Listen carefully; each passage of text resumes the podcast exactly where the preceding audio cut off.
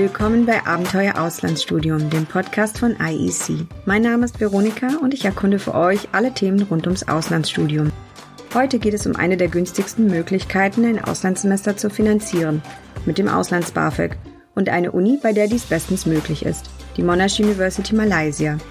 Der Jurist Alexander Rodosek beantwortet mir alle Fragen zum Auslands-BAföG und Jan macht gerade seinen Master in Malaysia und nimmt uns mit auf die Reise.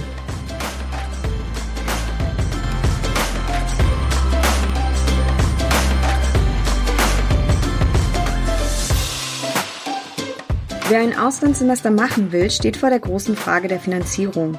Viele Studierende denken da ans Auslands-BAföG, also der Auslandsförderung des Bundesministeriums für Bildung und Forschung.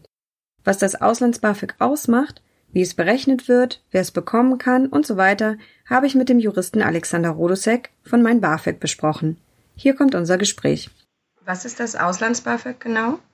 Ja, also das Auslands-BAföG ist eine, eine Förderform, für eine Ausbildung, die im Ausland stattfindet. Sprich, ähm, es unterscheidet sich jetzt gar nicht so viel vom, vom Inlands-BAföG. Es ist einfach so, dass man eben auch einen Teil ähm, seiner Ausbildung im Ausland absolvieren kann, obwohl man seinen Wohnsitz eben im Inland hat, also in Deutschland, äh, und für eine Zeit ins Ausland möchte, um da zu studieren oder ein Praktikum machen oder zur Schule zu gehen.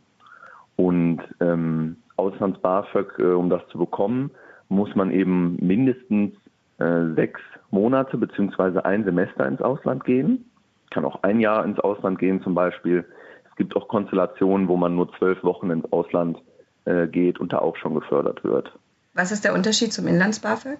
Ja, also relativ offensichtlich, dass beim, beim Inlands-BAföG ähm, die, die Ausbildung im Inland stattfindet und beim Auslands-BAföG eben äh, im Ausland. Der Unterschied, ähm, was letztendlich die Förderung angeht, ist, dass es für das Auslands-BAföG gewisse Zuschläge gibt. Da gibt es eine sogenannte Auslandszuschlagsverordnung und ähm, wer, wen das interessiert, wer das nachlesen möchte, das sind die Paragraphen 1 bis 5 und da ähm, steht zum Beispiel drin, okay, der Student, die Studentin oder der Schüler, die Schülerin bekommt etwas mehr Förderung für den Kaufkraftausgleich weil zum Beispiel im Ausland alles ein bisschen teurer ist, ähm, bekommt man etwas mehr äh, Förderung. Man kann ähm, notwendige Studiengebühren, ähm, die können in die Förderung mit einfließen, wenn man im Ausland zum Beispiel Studiengebühren zahlen muss. Maximal allerdings da 4.600 Euro für ein Jahr. Ähm, man bekommt Reisekosten, Zuschlag zu den Reisekosten. Das ist für ähm, jeweils für Hin- und Rückreise 250 bzw. 500 Euro. Das kommt darauf an, ob man jetzt äh, innerhalb der EU bleibt oder nicht. Und ähm, es gibt einen Zuschlag für die Krankenversicherung, falls die ein bisschen teurer wird. Wer kann das Auslands-BAföG beantragen und für was? Grundsätzlich beantragen können Schüler, Studenten und Praktikanten. Maßgeblich dafür der Paragraph 5 Absatz 2 vom BAföG-Gesetz. Das BAföG berechnet sich so, dass man erst den Bedarf ermittelt das heißt, ähm, ist das ein Schüler oder ein Student? Äh, wohnt der oder die zu Hause oder ähm, alleine? Ähm, ist er selbst krankenversichert oder bei den Eltern? Und danach berechnet sich eben der, der Bedarf. Ne? Und der, wenn ich, wenn ich ins Ausland gehe, erhöht sich der Bedarf. Und erst dann schaut das BAföG-Amt, okay, was verdient der oder die äh, Studierende, was hat der oder die für ein Vermögen und was verdienen die Eltern. Und das wird dann eben durch so eine Formel geschickt. Dann hat man da verschiedene Beträge und die zieht man dann vom Bedarf ab. Und das, was unten stehen bleibt, das ist dann die Förderung. Und die Förderung ist dann zur Hälfte ähm, ein, äh, ein Darlehen und zur Hälfte äh, geschenkt.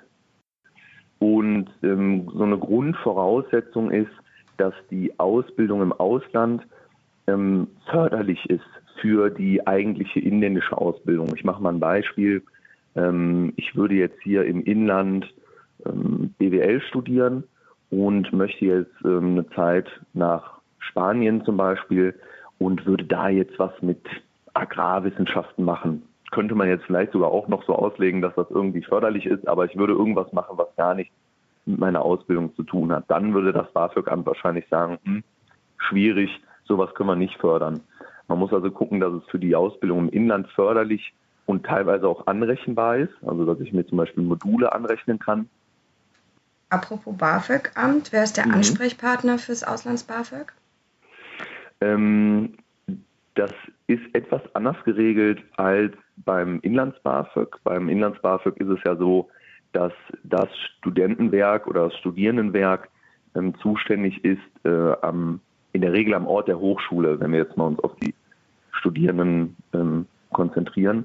Ähm, das äh, Auslands-BAföG, da richtet sich die Zuständigkeit danach, in welches Land ich gehen möchte. Und danach richtet sich dann eben, welches Studierendenwerk zuständig ist.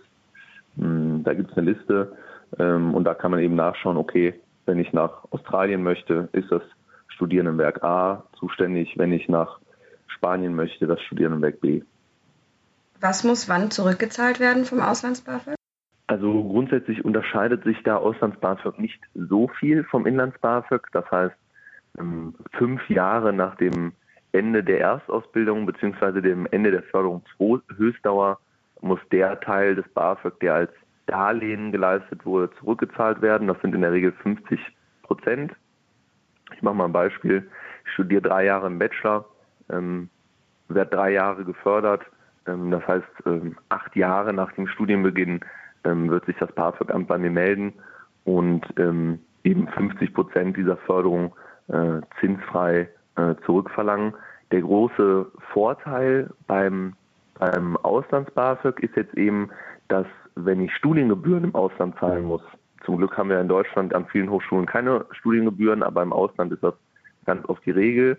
Ähm, wenn ich dafür einen Zuschlag bekomme, eben diese 4.600 Euro, ähm, dann sind die ein Zuschuss und müssen somit nicht äh, zurückgezahlt werden, also auch nicht zur Hälfte, sondern sind quasi komplett geschenkt. Welchen Service bietet mein BAföG für Studierende an? Also grundsätzlich unterstützen wir ja ähm, die Studierenden und auch Schüler bei der Antragserstellung. Ähm, das machen wir ja so, indem sich ähm, der Antragsteller eben durch verschiedene Abfragen klickt und jetzt gar nicht genau merkt, okay, an welcher Stelle bin ich jetzt vom Antrag, ähm, an welcher Stelle vom Formblatt und ähm, ähm, sich jetzt auch nicht übersetzen muss, was möchte jetzt das, das Amt da von mir, sondern wir haben das in eine verständliche Sprache übersetzt und eben in eine logische Reihenfolge, können dadurch auch, sage ich mal, die Fragen reduzieren ähm, und leiten eben so den Antragsteller durch den Antrag, ähm, haben äh, ein, ein Support-Team, was für Fragen da ist, ähm, äh, die die App betreffen und ähm, ja, schauen eben, dass alle Formblätter ausgefüllt werden, die notwendig sind. Also auch beim Auslands-BAföG kommt ein Formblatt hinzu. Wir schauen, ähm, dass das auch ausgefüllt wird. Wir klären äh, bzw. Ähm, zeigen direkt auf, okay, welches Amt ist jetzt zuständig, ne, eben in Abhängigkeit ähm, des Landes, in das ich äh, gehen möchte ähm, und geben direkt eine Checkliste mit, was ist alles jetzt noch äh, zusätzlich einzureichen mit dem Antrag äh, an benötigten Dokumenten, ähm, Nachweis über die Studiengebühren zum Beispiel ähm, oder äh, Immatrikulationsbescheinigung von, dem, von der ausländischen Hochschule. Das zeigen wir dem Studierenden oder der Studierenden alles auf. Grundsätzlich kostet bei uns eine Antragstellung äh, 24,99 Euro. Wir haben mit einigen Hochschulen ähm, mittlerweile Kooperationen, wo die Studierenden das ähm, entweder sogar kostenlos bekommen oder ähm, einen, äh, Rabatt bekommen, aber äh, sonst kostet eine Antragserstellung bei uns 24,99. Wir geben aber auch eine Geld-Zurück-Garantie. Das heißt, wenn man am Ende dann äh, 0 Euro BAföG bekommt, obwohl unser Rechner gesagt hat, man bekommt äh, BAföG, dann bekommt man sein Geld zurück, auch relativ schnell und unkompliziert. Das heißt, äh, der, der Antragsteller oder die Antragstellerin hat da ein relativ geringes Risiko. Wie wir gerade gehört haben, beim Auslands-BAföG können Studierende einen Zuschuss von bis zu 4.600 Euro bekommen, um die Studiengebühren im Ausland abzudecken. Dieser Zuschuss muss nicht zurückgezahlt werden. Viele suchen also nach Universitäten, wo dies zu 100 Prozent möglich ist, sprich die Studiengebühren unter 4.600 Euro liegen. Bei der erweiterten Suche auf www.ieconline.de könnt ihr genau nach diesem Kriterium filtern, und zwar beim Feld BAföG Förderungshöhe. Wenn ihr 100 Prozent anklickt, werden euch alle Universitäten angezeigt, an die IEC vermittelt, die besonders günstige Studiengebühren, also unter 4.600 Euro haben. Eine dieser Unis ist die Monash University Malaysia, eine australische Uni mit Sitz in Kuala Lumpur. Jan macht dort gerade seinen Master und hat mir von seinem Studium, seinen Reisen und dem Leben vor Ort erzählt. Was studierst du? Äh, ich studiere International Business im Master. Und wie hast du dich für die Monash University Malaysia entschieden? Ja, ich habe ein bisschen im Internet recherchiert und ja, nachdem ich mich dann für Malaysia entschieden habe, ähm, ja, fiel mir dann die Suche nach der entsprechenden Universität eigentlich auch relativ leicht, weil ich halt eine Uni gesucht habe, die halt international eine gute Reputation hat und halt auch wirklich ähm, ja sehr international aufgestellt ist. Und ja, das alles habe ich dann letztendlich in der Monash University gefunden und ja, bin auch ziemlich glücklich mit meiner Entscheidung. Und warum wolltest du nach Malaysia? Ich wollte schon immer in, also meinen Master in Asien machen, das war für mich von vornherein schon klar. Äh, Malaysia kannte ich schon, weil ich vorher schon mal hier war. Und ähm, letztendlich hat es mich dann überzeugt, weil halt ähm, ja man eine perfekte Möglichkeit hat, die verschiedenen Kulturen, äh, ja zum Beispiel die indische Kultur, die chinesische Kultur, also die größten asiatischen Kulturen sozusagen ähm, und natürlich auch ja die malaiische Kultur in einem Land sozusagen kennenzulernen. Das hat mich dann ja überzeugt letztendlich. Ist das dann jetzt auch so für dich eingetreten, wie du es dir vorgestellt hast? Ja, auf jeden Fall. Also die Klassenzusammensetzungen sind wirklich sehr, sehr international. Äh, ich kann jetzt gar nicht sagen, aus wie vielen Ländern ähm, die, die ganzen Kommilitonen kommen, aber es ist wirklich eine sehr bunte Mischung. Und ähm, ja, das ganze Programm ist eigentlich auch darauf ausgerichtet, dass man da so einen inter interkulturellen Austausch schafft. Und ähm, ja, das ist wirklich so. Also es hat mich absolut überzeugt. Wie lebst du vor Ort? Äh, ich habe ein kleines Apartment in der Uninähe sozusagen. Die Unterbringungskosten und Lebenserhaltungskosten sind relativ gering im Vergleich zu Deutschland. Also ist schon um einiges günstiger, das merkt man schon. Beziehungsweise man bekommt für das gleiche Geld natürlich dann einen wesentlich höheren Standard geboten. Jetzt gerade in Bezug auf, auf eine Wohnung oder sowas. Das ist schon sehr angenehm. Ähm, ja. Kannst du das nochmal ein bisschen ausführen, äh, wie das mit dem Lebensstandard ist? Ähm, also ich kann zum Beispiel jetzt aus ja, für meine Situation sprechen oder wie auch meiner äh, Kommilitonen. Da ist halt so, dass ähm, das sind halt immer so eine Kondo-Komplexe sozusagen, also verschiedene Apartments, äh, mehrere hundert oftmals, ähm, die dann halt auch über einen eigenen Pool und so weiter und solche ähm, Facilities verfügen, zum Beispiel ein Fitnessstudio und sowas. Und ähm, ja, das ist natürlich dann super angenehm, dass man dann über diesen Luxus verfügt, weil das ist ja in Deutschland dann wirklich absolut nicht Standard, dass man das in seinem Wohnhaus sozusagen direkt hat. Und ähm, ja, das ist wirklich sehr cool. Was ist denn das Beste an deinem Studium in Malaysia? Ist wirklich die absolut internationale Ausrichtung des Studiengangs äh, und dass man halt so viel Input sozusagen aus allen möglichen Kulturen bekommt. Äh, in erster Linie natürlich von den Mitstudenten, äh, aber auch ähm, ja, wie die Vorlesungen an sich gestaltet sind. Also es ist wirklich auch von den ähm, Dozenten wird sehr darauf geachtet, dass halt äh, ja, die verschiedenen Kulturen und die, also die, die Mitstudierenden aus den verschiedenen Kulturen halt zu Wort kommen und mal etwas über ihr Land erzählen können und so weiter. Und ähm, ja, deswegen bekommt man da halt super viel mit. Das ist wirklich das absolute Highlight, würde ich sagen, an dem Studium direkt. Mhm. Und konntest du vor Corona die Zeit auch schon nutzen, um ein bisschen zu reisen? Weil das ist ja von dort aus auch ziemlich gut möglich, oder? Ja, genau, da bin ich auch froh, dass ich das äh, noch vor Corona gemacht habe. Ich hatte nämlich erst überlegt, das vielleicht dieses Jahr zu machen, aber bin dann froh, dass ich das noch äh, ja, rechtzeitig alles gemacht habe. Ich bin dann quasi nach dem ersten Semester für zweieinhalb Monate eigentlich durch fast komplett Asien gereist, ähm, bis nach Südkorea hoch und ähm, ja, das ist auf jeden Fall sehr zu empfehlen, weil Kuala Lumpur wirklich ein Hub ist, zum Beispiel auch von Air Asia und da gibt's dann halt wirklich sehr günstige Flüge in alle Richtungen in Asien. Und ja, das kann ich halt wirklich nur sehr empfehlen, das zu machen in der Zeit, in der man dann hier ist. Mhm. Was war dein Highlight von den Reisen? Ähm, ich würde sagen Japan auf jeden Fall. Das hat mir wirklich sehr, sehr gut gefallen. Wie hat sich dein Studium in Zeiten von Corona verändert? ja, da muss ich sagen, bin ich auch sehr zufrieden, wie die Uni darauf reagiert hat. Es äh, wurde nämlich alles komplett auf Online-Vorlesungen umgestellt. Das war auch überhaupt kein Problem. Das heißt, ähm, ja, letztendlich ähm, werden dann sozusagen die Vorlesungen gestreamt, aufgezeichnet und ähm, ja, die Präsenzpflicht entfällt dann sozusagen. Das heißt, man ist um einiges flexibler. Ähm, aber ansonsten ja, wurde der Lehrplan dann halt entsprechend ein bisschen angepasst, sodass äh, zum Beispiel mehr Assignments ähm, geschrieben werden müssen. Und ähm, ja, also insgesamt hat die Uni da sehr, sehr gut drauf reagiert und ich bin absolut zufrieden mit der Situation. Wie ist denn so generell die Ausstattung ähm, von der Monash University? Äh, die Ausstattung ist, was ich so bisher ähm, erlebt habe, auf jeden Fall sehr gut. Es gibt auch zum Beispiel für die Wirtschaftsstudiengänge verschiedene Business Labs, wo man dann halt ähm, Zugriff auf diese Bloomberg Terminals hat. Ähm, das heißt, ja, auf die Echtzeitdaten an den Finanzmärkten und sowas. Ähm, Habe hab ich jetzt selber noch nicht genutzt, habe ich aber auch nur gehört von Kommilitonen. Ähm, ja, ansonsten auch was die IT anbelangt, für verschiedene Fächer braucht man das ja immer, ähm, sind die wirklich sehr gut ausgestattet. Bibliothek äh, sehr umfangreich und man hat halt auch von zu Hause aus Zugriff auf alles im Prinzip. Also sehr gut ausgestattet, was das angeht. Mhm. Und wie würdest du das Verhältnis zu den Dozenten und Dozentinnen beschreiben?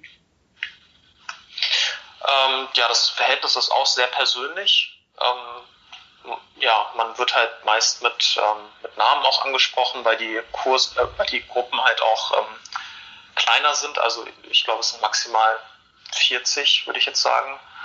40, 45 vielleicht Kurs. Und ähm, ja, deswegen hat man da auch schon ein eher persönliches Verhältnis. Ähm, ich kann jetzt nur als Beispiel nennen, ein Kurs ähm, aus dem letzten Semester, da ähm, haben wir einen Studientrip nach Hongkong unternommen und uns da dann halt auch mit dem Dozenten getroffen. Das war halt auch wirklich sehr cool und interessant. Und ja, dementsprechend hat man dann schon teilweise halt auch eine ähm, sehr persönliche Ebene. Ja. Mhm. Genau. Und warum würdest du ein Auslandssemester bzw. Studium in Malaysia weiterempfehlen? Äh, ich würde es auf jeden Fall weiterempfehlen, wenn man ähm, Interesse an ja, den asiatischen Kulturen hat, den verschiedenen asiatischen Kulturen, die ja alle hier in Malaysia vorzufinden sind eigentlich. Ähm, und ja, allgemein, Malaysia ist ein aufstrebendes Land. Ähm, ja, es ist sehr interessant. Die, die Uni ist wirklich sehr gut, sehr gut organisiert und auch die Inhalte sind fachlich auf dem aktuellen Stand und wirklich sehr ansprechend. Ja, und natürlich auch ansonsten, jetzt mal abgesehen von der, von der Uni oder vom Lernen und so weiter, ist natürlich Malaysia jetzt als Ausgangsland, wie ich schon gesagt habe, für Reisen und äh, auch Malaysia selbst natürlich ein super interessantes Land, was man erkunden kann und wo es wirklich sehr viele Möglichkeiten gibt. Und äh, Kuala Lumpur einfach als Standort ist, ist wirklich genial. Ist wirklich eine absolute Traumstadt und äh, kann ich wirklich nur jedem empfehlen, sich das mal näher anzuschauen. Was war denn das Überraschendste für dich, was du in deinem Auslandssemester gelernt hast? Ähm, das Überraschendste. Hm, ich würde sagen, ähm, ja, die Harmonie, mit der die Menschen hier einfach äh, zusammenleben. Ähm, ja, im Prinzip die, ja, die, dass die verschiedenen Kulturen äh, ja so harmonisch zusammenleben können hier in, in Kuala Lumpur, dass das alles so funktioniert und dass es wirklich so eine absolute Multikulti-Stadt ist. Äh, das hat mich wirklich sehr beeindruckt, muss ich sagen.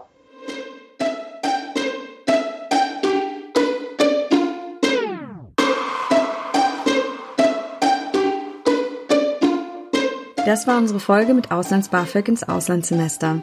Das Auslands-BAföG ist eine der meistgenutzten Möglichkeiten, ein Semester im Ausland zu finanzieren. Jetzt wisst ihr, wie ihr es bekommen könnt, was zu beachten ist und wer euch beim Antrag helfen kann. Bis zu 100% der Studiengebühren könnt ihr mit dem Auslands-BAföG abdecken, zum Beispiel an der Monash University Malaysia. Von Jan habt ihr gehört, wie traumhaft die Bedingungen vor Ort sind. Danke fürs Zuhören und bis bald. Die nächste Podcast-Folge gibt's für euch Ende Juli.